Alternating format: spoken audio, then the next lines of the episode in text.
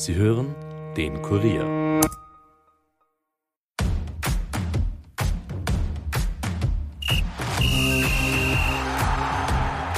Wenn die Fußball-WM der Frauen von 20. Juli bis 20. August in Australien und Neuseeland über die Bühne geht, muss das österreichische Team leider zusehen. Als Favoritinnen gehen die USA und England in das Turnier. Wie groß aber ist das Zuschauerinteresse? Welche Rolle spielt das politische Engagement der Spielerinnen? Und wie hat sich die Berichterstattung über Frauen in der Männerdomäne Fußball verändert? Die Antworten darauf gibt es in dieser Episode. Viel Vergnügen!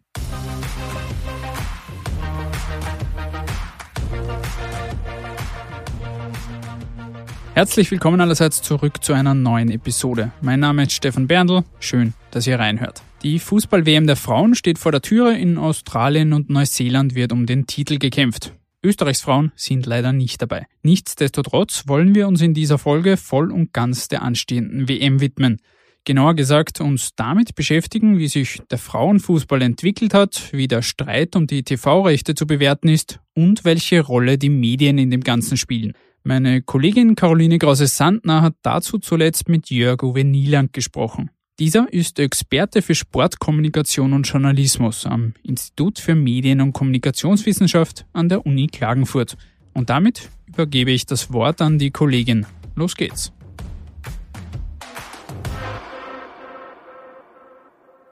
Ich bin jetzt verbunden mit Herrn Nieland in Klagenfurt. Guten Tag, Herr Nieland. Guten Tag.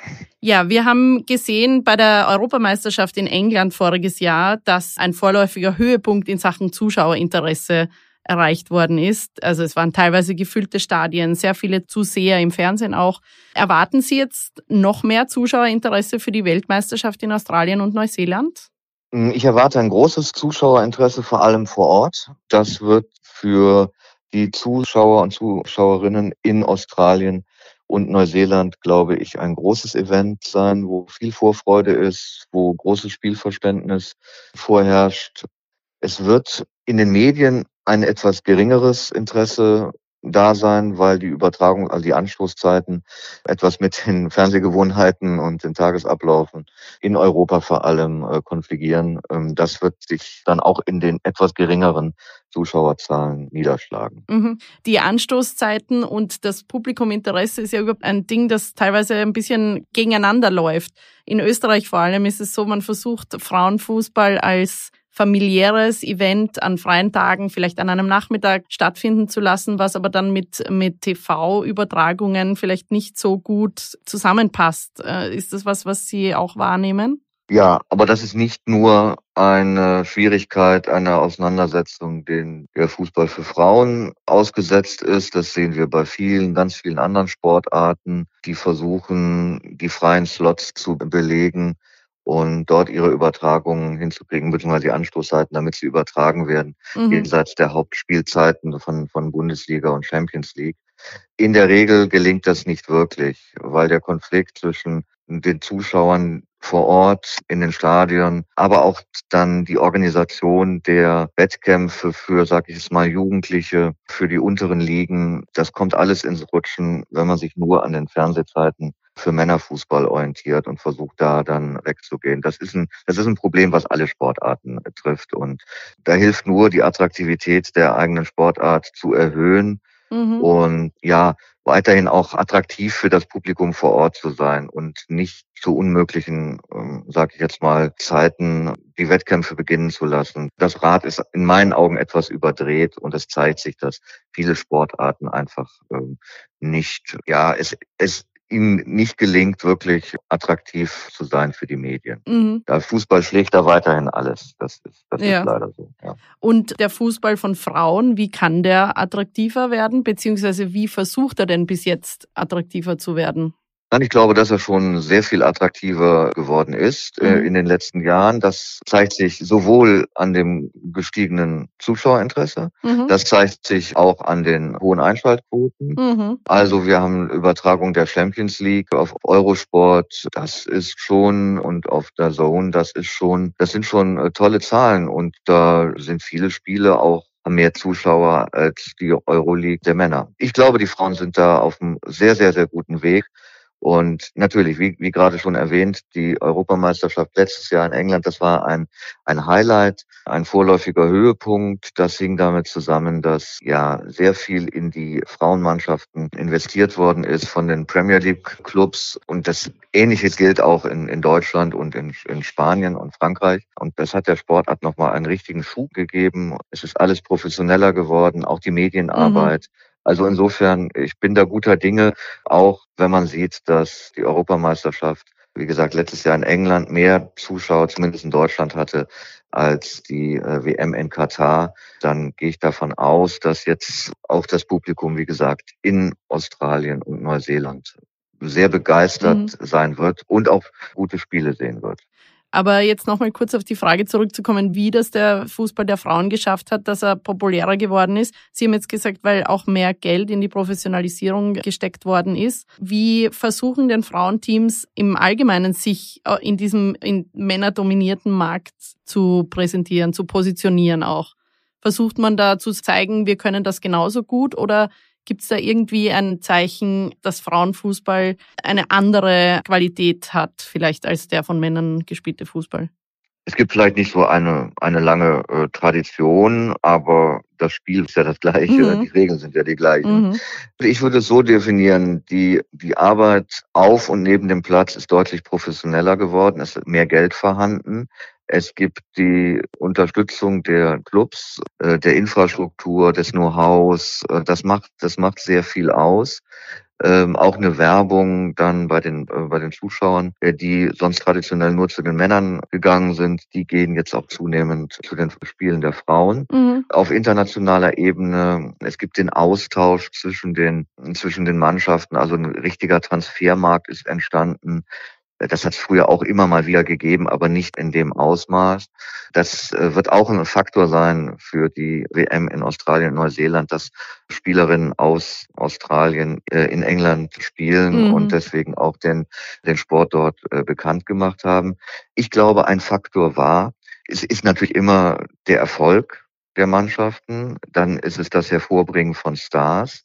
Ich glaube, wir haben im Frauenfußball jetzt auch noch Typen, Mhm. Und ich glaube, ein wichtiger Faktor war und ist das Engagement von Frauen, von Spielerinnen in Fragen, ja, in politischen Fragen, in Fragen der Diversität, in Fragen des Umgangs mit, mit Fairness und so weiter und so fort. Ähm, ich glaube, da können sich viele Männer und Männermannschaften noch eine Scheibe von abschneiden, dass hier im, im Frauenfußball wirklich ja, politische Statements folgen und so weiter und so fort. Also das war schon bei der WM in in Frankreich, wenn wir, äh, wenn wir uns erinnern, ja auch ein Punkt. Und mhm. genau. Und ich, ich, ich glaube, es braucht Stars, es braucht Erfolge und es braucht sagen ein Eintreten für äh, für die für die Ideale des Sports. Und das passiert im Frauenfußball, glaube ich, im teilweise besseren Sinne als das bei den, bei den Männern. Mhm. Weil Sie jetzt Erfolge auch angesprochen haben, das nimmt meine nächste Frage vorweg, nämlich, dass es scheint, als ob internationale oder große internationale Erfolge dann national für die nötige Aufmerksamkeit sorgen. Also in Deutschland ist das ja durch die Weltmeistertitel, durch die Europameistertitel sicher schon passiert. Wie haben Sie das wahrgenommen, diese veränderte Wahrnehmung in Deutschland für die Frauen, die Fußball spielen, für das Nationalteam? Also in Deutschland kam noch hinzu, dass ähm, innerhalb des Verbandes eine Zeit lang sehr viel investiert worden ist in den, in den Frauenfußball. Mhm. Das hat dann so ein kleines, ein, einen kleinen Rückschritt gegeben 2011, dem relativ frühen Ausscheiden bei der Heim-WM. Da hatte man sich viel höhere Erwartungen gesteckt. Da hat, wurden, glaube ich, die Spielerinnen und das Management, der Trainerstab äh, sehr unter Druck gesetzt, auch von den Medien, auch von den Erwartungen. Da gab es dann auch, was die Zuschauerzahlen anging, einen Rückgang, weil ja der Erfolg ausgeblieben war, weil viele Spielerinnen ihre Karriere beendet hatten äh, und, und, und so weiter und so fort. Mhm. Ähm, ansonsten ist es in der Tat so, dass ähm, wenn auf internationalem Parkett äh, Erfolge eingespielt werden, dass es dann für die, die nationalen Teams ja einen Schub gibt. Und wir dürfen nicht vergessen, auch für den Breitensport. Das heißt, dass mhm. dann dass dann Mädchen anfangen, Fußball zu spielen, dass Mädchenabteilungen aufgemacht werden und so weiter und so fort. Das mhm. ist dann eben auch ein Effekt, wenn man ja, wenn man es im Fernsehen sieht und wenn, wenn Erfolge da sind. Und soweit ich das wahrnehme, ist in den meisten Staaten die politische Unterstützung da und ähm, ist Frauensport im Allgemeinen und der Fußball im Besonderen in vielen äh, Ländern auch so ein Motor, ein, ein sichtbarer Motor für ja, Empowerment, wie man neudeutsch mhm. sagt, also für, ja, für die Sichtbarkeit, für die Anerkennung, nicht nur äh, von Frauen im Sport, sondern von Frauen in der Gesellschaft, auch mit den ganzen Aspekten der Diversität, die hier eine Rolle spielen. Auch jetzt, um noch darauf anzuknüpfen, in Österreich hat ja das Frauennationalteam 2017 ein mhm. quasi das Sommermärchen unter Anführungszeichen ja. Äh, gespielt. Würden Sie das bestätigen, dass auch da halt dann verspätet in Österreich dadurch auch ein größeres mediales Interesse, ein größeres Zuschauerinteresse, eine größere Bekanntheit der Akteurinnen damit einhergegangen ist? Ja, mhm. auf jeden Fall. Äh, Auszeichnungen, Ehrungen, mediale Begleitung, viele Geschichten, die erzählt haben, ja, wie die, wie die Zustände, wie die Umstände beim, beim Fußball der Frauen äh, aussehen. Mhm. Das hat, das hat in der Tat einen Schub gegeben. Die Vereine haben sich geöffnet, ähm, nicht jetzt auf dem Niveau, wie gesagt, von England und Deutschland, aber das hat sicherlich einen, ein, das war ein Booster für die, für die Sportart in, mhm. äh, auch in Österreich, dass dann Österreicherinnen in deutschen, in deutschen Mannschaften spielen und in englischen Mannschaften das war dann sicherlich auch ein Effekt davon. Mhm. Ja. Es ist ja auch so, wie Sie vorher gesagt haben, je mehr auch Typen oder Stars dann bekannt sind, das fördert natürlich dann auch das Zuschauerinteresse. Aber das ist ja auch ein bisschen ein Teufelskreis. Also wenn die Medien sich nicht interessieren für diese Sportart, dann werden auch Stars sehr schwer zu machen sein, weil dann kennen die Leute diese Stars einfach nicht. Und die Medien orientieren sich ja stark am vermeintlichen Zuschauerinteresse.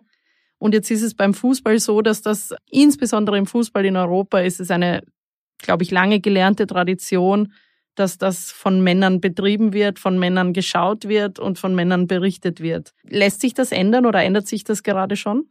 Ja, es ändert sich. Ähm, also langsam, ich glaube auch zu langsam, aber es sind äh, auf jeden Fall wichtige Schritte passiert. Bei der Rundfunkberichterstattung sind schon deutlich mehr Journalistinnen vor der Kamera, äh, hinter dem Mikrofon und so weiter und so fort. Mhm. Langsam sind auch äh, Frauen Journalistinnen als Reporterin nicht nur auf dem Feld, sondern um die Hintergrundberichterstattung zu machen, sondern auch am Mikrofon äh, bei der Live-Berichterstattung.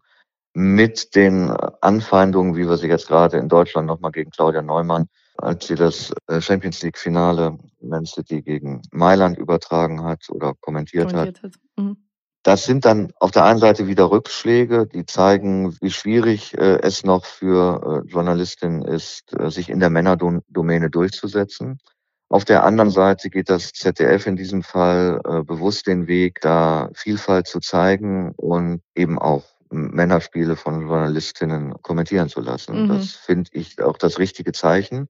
Das in den Zeitungsredaktionen ist es noch nicht ganz so, ganz so viele Journalistinnen ähm, mhm. sozusagen unterwegs. Das ändert sich auch langsam, hängt auch mit der Ausbildung in Kommunikationswissenschaften zusammen, wo wir ja in einigen Studiengängen teilweise auch mehr Frauen als Männer bei den Studierenden haben. Das ist ein Abbild der Gesellschaft und ich glaube, das wird sich zunehmend äh, durchsetzen. Wir haben spezielle Agenturen, wir haben Managerinnen, wir haben Trainerinnen, also es stimmt, Fußball ist die Männerdomäne schlechthin, zumindest in Europa und Lateinamerika auch.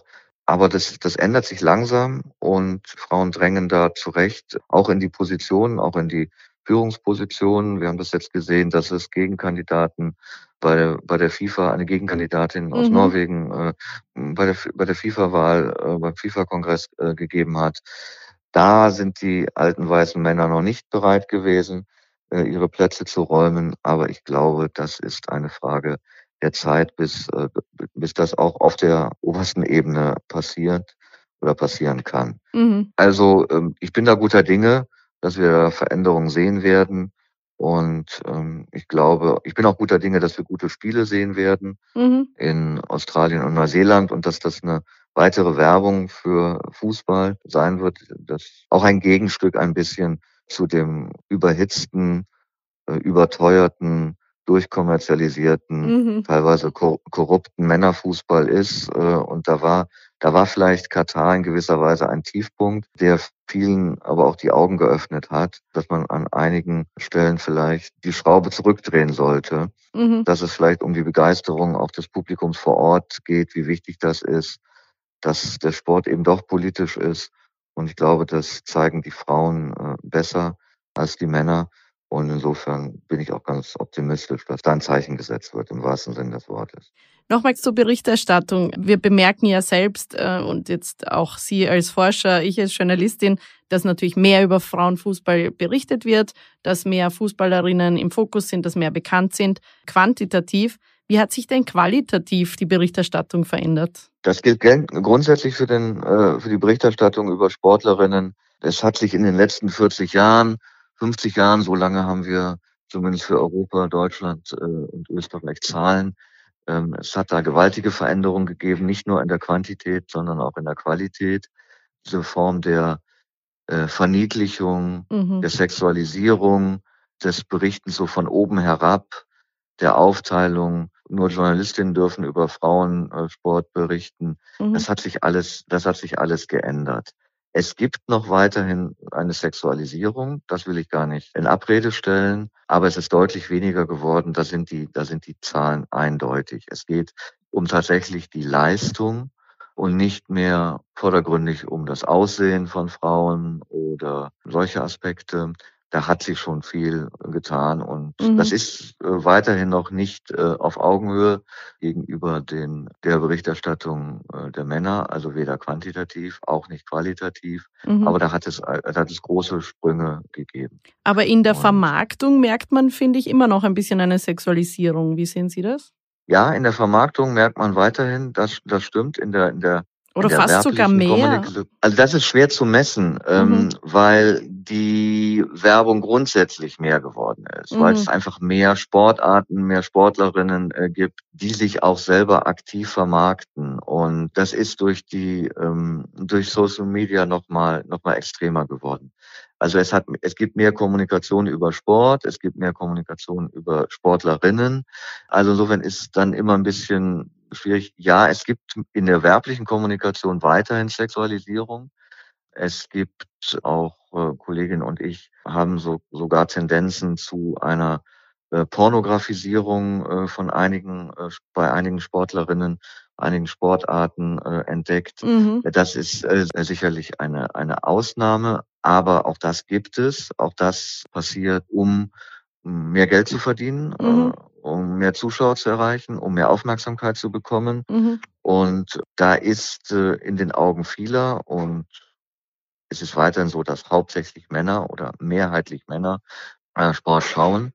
Äh, auch das ändert sich langsam, aber ähm, auch die Werbeagenturen und so sind weiterhin größtenteils mit Männern besetzt. Äh, wir hatten vor der, ich das aber nochmal zu, zu der Werbung und zur Selbstvermarktung sagen darf. Also es gab zu der WM 2011 in Deutschland mhm. noch, äh, noch ein ein Playboy-Titel mit den Spielerinnen jetzt nicht aus dem A-Kader, aber aus dem B-Kader, mhm. Kader auf dem äh, auf dem Cover. Äh, sowas beobachte ich jetzt, diese, Aus, diese Ausmaße, Auswüchse beobachte ich jetzt äh, zum Beispiel aktuell zur, zur WM in Australien und Neuseeland nicht. Mhm. Äh, also Sie haben recht, äh, es gibt es noch äh, in der werblichen Kommunikation und es ist teilweise auch ein Moment der Selbstvermarktung, auch das muss man, muss man sagen. Aber ich denke, es geht auch zurück. Ich bin da guter Dinge, dass sich quantitativ und qualitativ da die Entwicklung weiter zum Positiven entwickelt, dass, mhm. dass da fair, offen berichtet wird. Und, und dass der Sport gesagt, im Mittelpunkt steht. Genau, dass die mhm. Leistung und nicht das Aussehen in dem, in dem Mittelpunkt. Mhm. Vielleicht noch kurz zu dem Streit um die TV-Rechte zu der Fußball-Weltmeisterschaft der Frauen. Da wurde ja jetzt lange gezerrt darum, unter Anführungszeichen fünf großen Nationen, wie viel die TV-Anstalten zahlen werden, wie viel die FIFA verlangt für die TV-Übertragungsrechte. Man hat sich jetzt geeinigt, aber der Streit wurde sehr öffentlich ausgetragen. Denken Sie, das war klug für die Fußballerinnen, dass man diesen Streit so öffentlich gemacht hat? Wie haben Sie den wahrgenommen? Also ich habe das äh, tatsächlich, so wie Sie beschrieben haben, vielleicht fange ich so mal an, äh, tatsächlich auch so wahrgenommen, dass der Streit öffentlich ausgetragen wurde. das scheint so ein bisschen Zeichen der Zeit zu sein, dass man so Vertragsverhandlungen in die Öffentlichkeit bringt, um ja auch die öffentliche Meinung äh, auf seine Seite zu ziehen. Ähm, wir sehen das jetzt auch bei den ganzen Transfergerüchten und Transferverhandlungen. Mhm. Ähm, das ist inzwischen ein Teil der Berichterstattung geworden. Da sind die Medien nicht ganz unschuldig.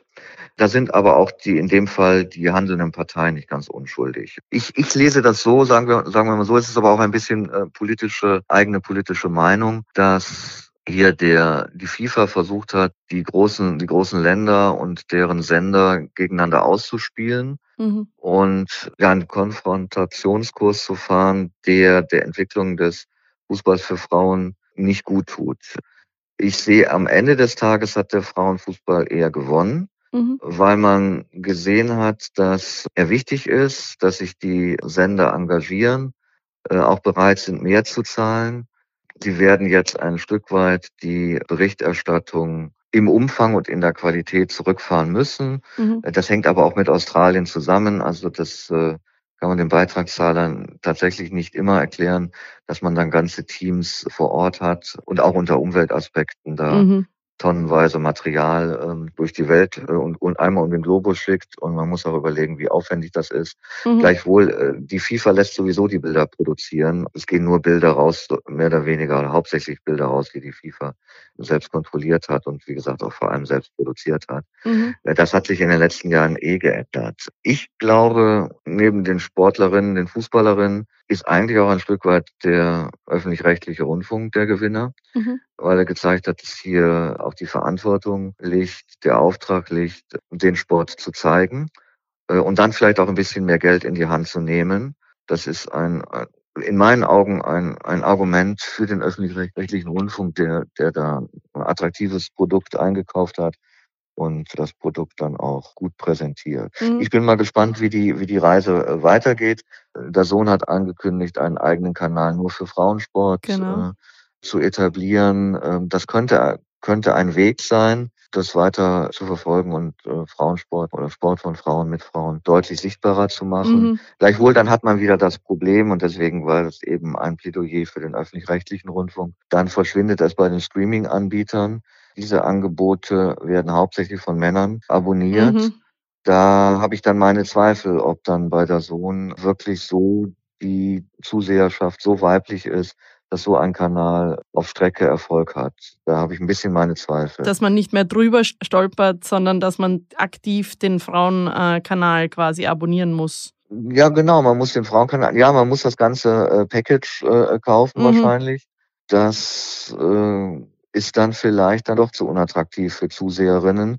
Äh, da ist es vielleicht attraktiver, wenn der öffentlich-rechtliche äh, Rundfunk kontinuierlich Programm auch live im, im Programm hat, wie, ja. wie, wie, Länder, wie Länderspiele, Großereignisse äh, und so weiter und so fort. Ähm, mhm. Ich will mich da nicht zu einer Prognose hin, hinreißen lassen, aber mh, hm, ob das Experiment, das klingt erstmal vielversprechend, aber ob das dann von den Zuschauerzahlen und äh, der Sohn lebt dann dann von den Abonnentenzahlen und wenn, wenn der Erfolg nicht eintritt, werden sie das auch ganz schnell wieder einstellen, mhm. aus ökonomischen Gründen.